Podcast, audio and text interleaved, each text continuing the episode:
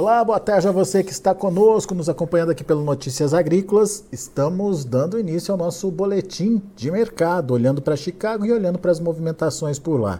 A gente tem até o momento uma soja trabalhando no vermelho, quedas relativamente é, pequenas em relação às movimentações é, das últimas sessões. Uh, março, por exemplo, está caindo menos de 4 pontos nesse momento e o julho tem queda aí, ou, aliás, desculpa, maio tem queda aí de 5 pontos uh, também lá na Bolsa de Chicago. A gente está falando de uma soja entre 14,80 até 15 dólares por bushel, que é o que o contrato janeiro está indicando nesse momento. Mas afinal de contas, o que, que o mercado está olhando nesse momento? O que, que o mercado está é, tá, tá tentando precificar é, agora em relação aí à produção, em relação à, oferta e demanda? Vamos perguntar para quem entende, para quem está de olho no mercado, que é o Eduardo Vanin, analista de mercado lá da Agriinvest, está falando com a gente direto lá de Curitiba, no Paraná. Mercado começando, Eduardo, com uma pressãozinha, tímida ainda, mas uma pressãozinha nas cotações. Alguma notícia que justifique essa movimentação, esse início de semana lá em Chicago? O que, que você está vendo para o mercado e quais são as tendências? Seja bem-vindo, meu amigo. Boa tarde, Alexander. Tudo bem? Muito bom. Maravilha. Feliz ano novo para todos aí. É... Bom, o ponto é o seguinte: o... nós estamos num momento agora que é, uma... É, é um momento de transição da demanda. E aí a China já está bem coberta para janeiro, praticamente 100% e continua comprando para fevereiro, para março, principalmente. E a soja brasileira é bem mais barata que a soja americana posto lá na China para essa janela fevereiro e março. E temos mais ofertas do que os Estados Unidos para essa janela. Portanto, há esse momento agora que é essa transição. Daqui para frente, o programa americano de exportação ele vai começar, ele vai continuar crescendo, só que num ritmo bem, bem mais fraquinho pela própria ausência da China. Uma possibilidade seria a China continuar comprando lá. Por exemplo, ano passado, porque tivemos quebra de safra aqui no, no Brasil, a China continuou sem opções, é, continuou comprando lá nos Estados Unidos. E aí o programa americano foi, foi, foi, foi crescendo, isso foi altista para os preços. Esse é o ponto chave quando a gente fala de bolsa de Chicago. É, daqui para frente é esse momento de transição. Hoje, nessa temporada. Como o Brasil vai ter uma safra recorde, é natural que a demanda fique aqui e já não mais lá. Uma possibilidade seria atraso da colheita no Brasil. Como a gente pega aí os mapas, pelo menos para 15 dias, a gente vai vendo que numa faixa que vai lá desde o Amazonas até o aqui pertinho em Paranaguá, é chuvarada, chuvarada. Todo dia vai ter chuva. Quer dizer, o produtor que precisa dessecar soja, precisa entrar para colher nesses próximos 15 dias, não vai conseguir. E aí não ganha ritmo, a colheita não ganha ritmo também, a movimentação de soja para os portos. E isso coloca uma possibilidade de um começo muito devagar para o nosso programa de exportação. Janeiro do ano passado, nós exportamos soja para caramba, porque tínhamos soja do ano anterior, que acabou caindo em janeiro. Nesse ano não temos porque te, temos ainda aí essa, esse efeito da quebra do ano passado. E aí temos fevereiro para embarcar, mas parece que o, o clima sendo desse jeito e também chovendo nos portos, o que acaba reduzindo o número de horas úteis de embarque nos portos. Isso tudo pode reduzir uh, o volume de ofertas para fevereiro e também o embarque do Brasil para a China nessa janela aí, janeiro fevereiro. Se a China quiser comprar mais soja e tiver aquela necessidade inadiável, aí teria que comprar nos Estados Unidos. Lá tem soja disponível. Lembrando, ali os portos do Pacífico chega lá rapidinho, 15 dias. Aí poderia estar tá comprando essa soja dos Estados Unidos. Há mas essa daí, possibilidade. Mas daí a pergunta, Eduardo, a China precisa comprar essa soja imediatamente? Ou precisa dessa soja imediatamente? É, é, esse é um ponto importante. Bom, se eles estivessem com uma margem muito boa e vendendo muito farelo, sim. Não é o caso.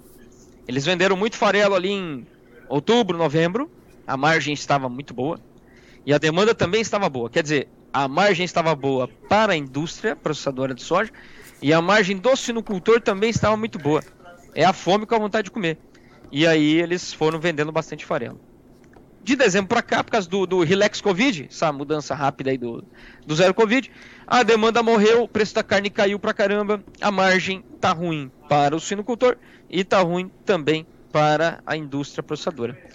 E aí, com esse cenário, agora de curto prazo, eles não precisam de tanta soja assim não. E seria até bom para eles se houvesse um atraso nos embarques da soja aqui no Brasil, para chegar um pouquinho depois lá. Chegando um pouquinho depois, quem sabe pode pegar já um mercado em ascensão, demanda interna. Ou seja, precisa ter um, um atraso na entrada da, da, oferta e uma demanda pujante da China para mexer com esse cenário em Chicago. Se isso não acontecer, tendência dos preços é, é desidratar, Eduardo? Olha, eu vejo a soja muito parada num intervalo curto, talvez 50 centavos por bushel. Isso porque você tem uma Argentina ainda que impede que o farelo caia muito, que tem sido a ponta forte do complexo. É o farelo que subiu pra caramba é, de novembro para cá, de olho na Argentina, que deu sustentação para a soja. Sair lá dos 14 e passar os 15. Mas é, o farelo está começando a ficar muito caro. E a quebra na Argentina ela precisa, precisa realmente acontecer. Pra, e precisa ser uma quebra grande para justificar um, o farelo continuar subindo. E aí você tem um outro fator, que é a posição dos fundos. É, cresceu demais. E já é recorde. 142 mil contratos comprados só no farelo. Uh, o recorde anterior era de 133 mil lá em maio de 2018. Portanto, novo recorde agora. Por que, que os fundos vão continuar aumentando essa posição? Teria que continuar tendo um clima na Argentina ruim. É o caso, tá? Última chuva na Argentina foi ali em janeiro, dia 2. Ali em janeiro, não. Já estamos em janeiro, dia 2. A próxima vai ser dia 13.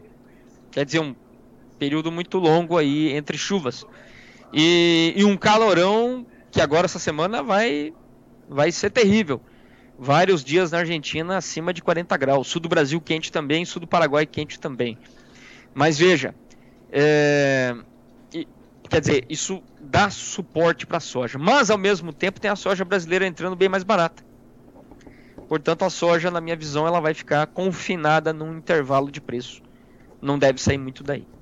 E esse intervalo seria então entre o que? Os 14,50 e os 15? Ou entre 14,50 e 14?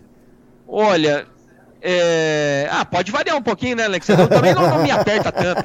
É, mas, mas é, assim. Vamos ser específicos, né, Eduardo? É, não, me dá, né? Me dá aí a, a, a mega cena.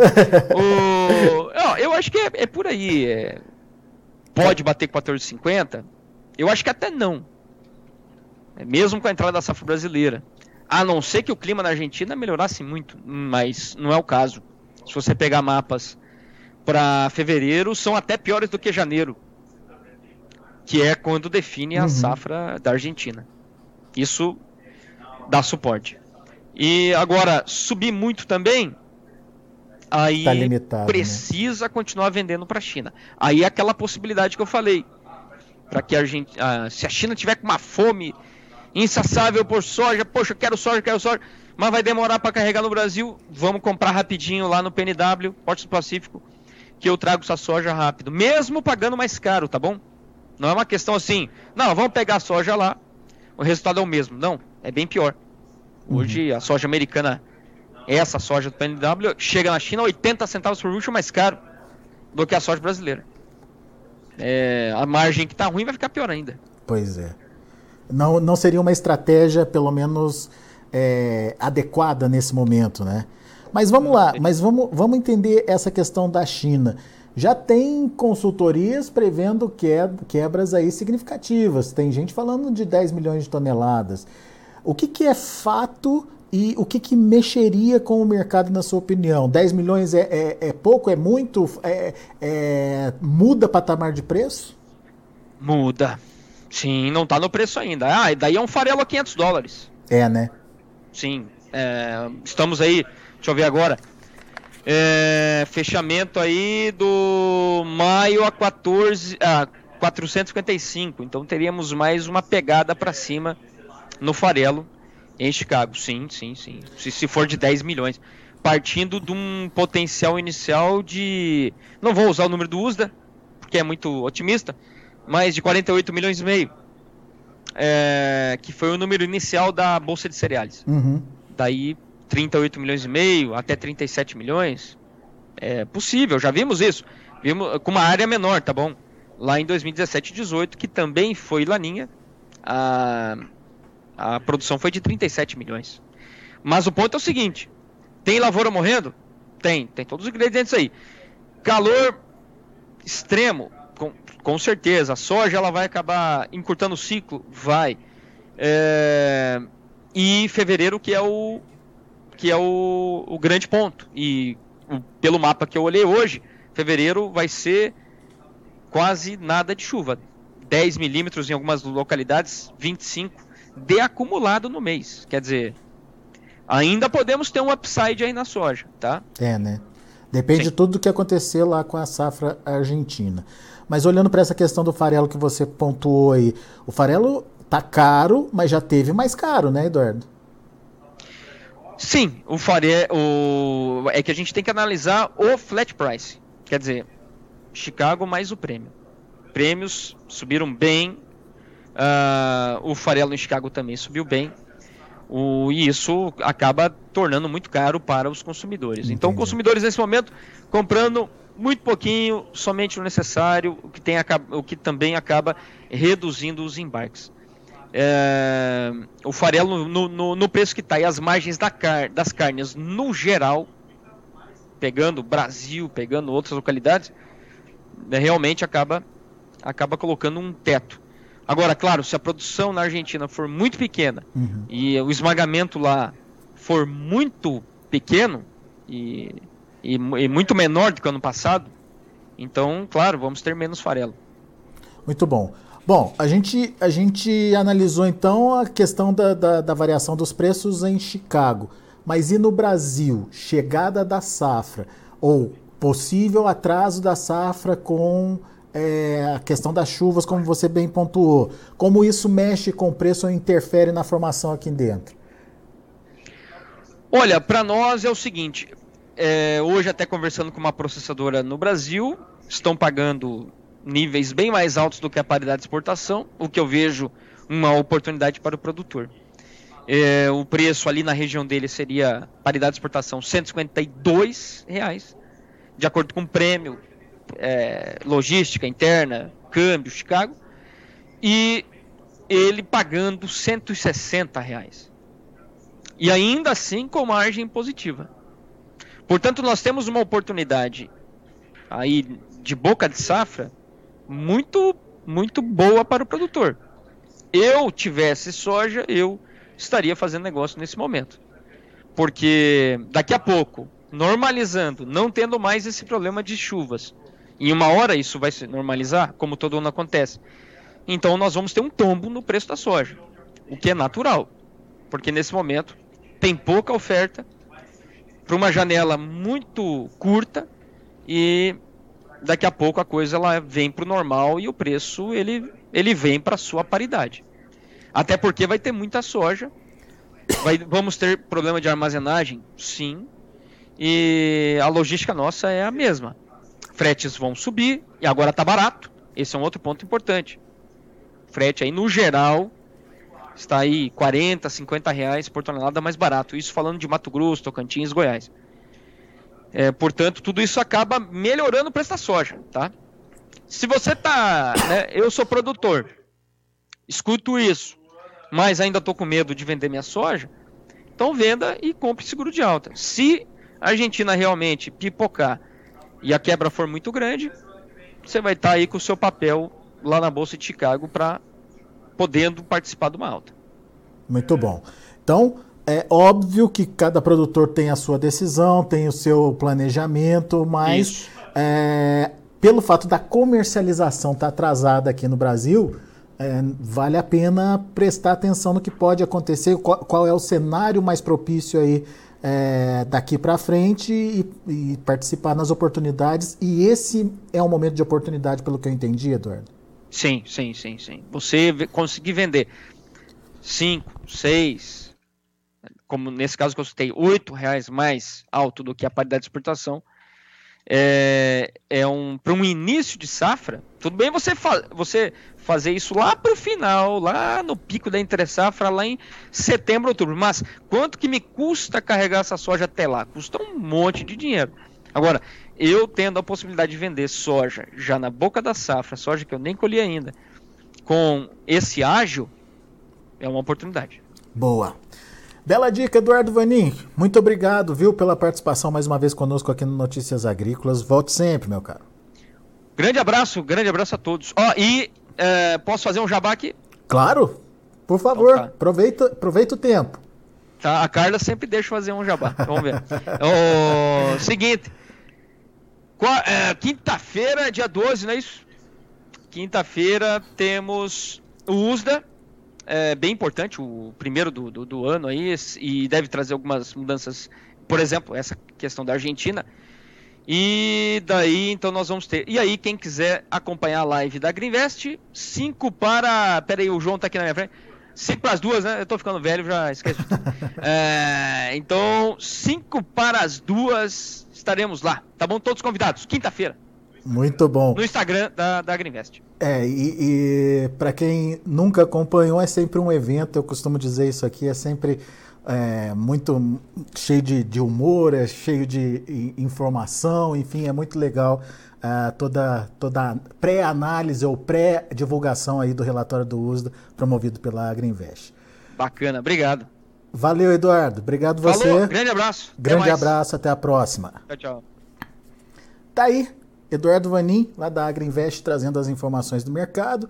O mercado está pesado, principalmente por causa do momento de transição de demanda. Estados Unidos começa a perder a sua é, eficiência de venda, começa a, a puxar aí a importância da oferta brasileira e da demanda sobre essa produção brasileira.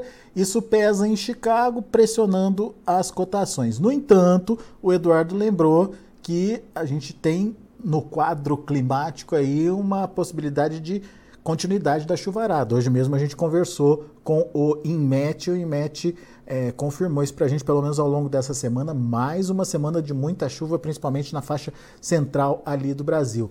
E isso, se continuar acontecendo, pode atrasar a entrada da safra, pode ser um motivador de é, continuidade de demanda lá nos Estados Unidos. Mas daí tem um outro problema: precisa da demanda acontecer, precisa da China com apetite para comprar.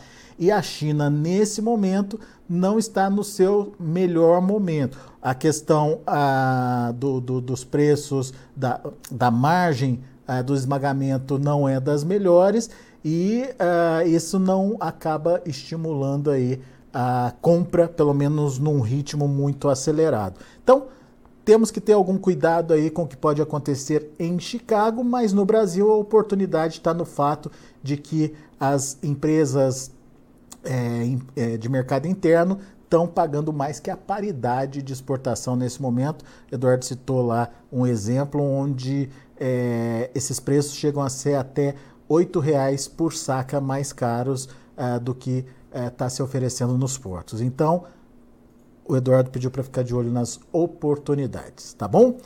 Deixa eu passar para vocês como está encerrando ou caminhando para o encerramento aí o mercado lá em Chicago. Aparentemente já está fechado. Ah, janeiro, 15 dólares e 2 centes por bushel, subindo um pontinho. O março, 14 dólares e 90 centes por bushel, perdendo 2 pontos e meio. Maio, 14 dólares e 95 centes por bushel, 3 pontos e meio ah, de queda. E o julho, 14 dólares e 97 centes por bushel, 4 pontos e meio de recuo também. Esses são os números da soja.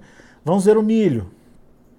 Milho também encerrando aí no vermelho, março 6,52, queda de 1,5 ponto, maio 6,52 também, queda de 1 ponto mais 25, julho 6 dólares e 46 centes por bushel, queda de 1 ponto mais 75 e o setembro 6 dólares e 4 centes por bushel, 1,5 de baixa.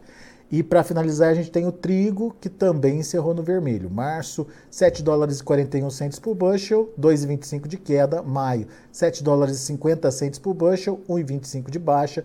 Julho, 7 dólares e 55 centos por bushel, meio ponto de queda. Setembro, fechando ali no 0 a 0, 7 dólares e 64 centos por bushel. São os números de hoje já de fechamento do mercado. A gente fica por aqui, agradeço a sua atenção e a sua audiência. Continue com a gente. E você que está no YouTube, não se esqueça uh, de participar aqui com a gente no Notícias Agrícolas, interagir com a gente, mandando suas perguntas. Como é que você faz isso? Se inscreve no canal para você se habilitar a fazer as perguntas, a fazer essa interação com a gente. Acione o sininho para receber a notificação sempre quando tiver um boletim ao vivo acontecendo aqui no Notícias Agrícolas. E para nos ajudar a disseminar as informações, dê um like lá, dê um joinha aí pra gente, para que a gente possa atingir mais pessoas, para que mais pessoas possam participar com a gente aqui uh, dessa transmissão nossos, das nossas informações sobre o mercado. Daqui a pouco a gente volta com mais informações e outros destaques. Continue com a gente.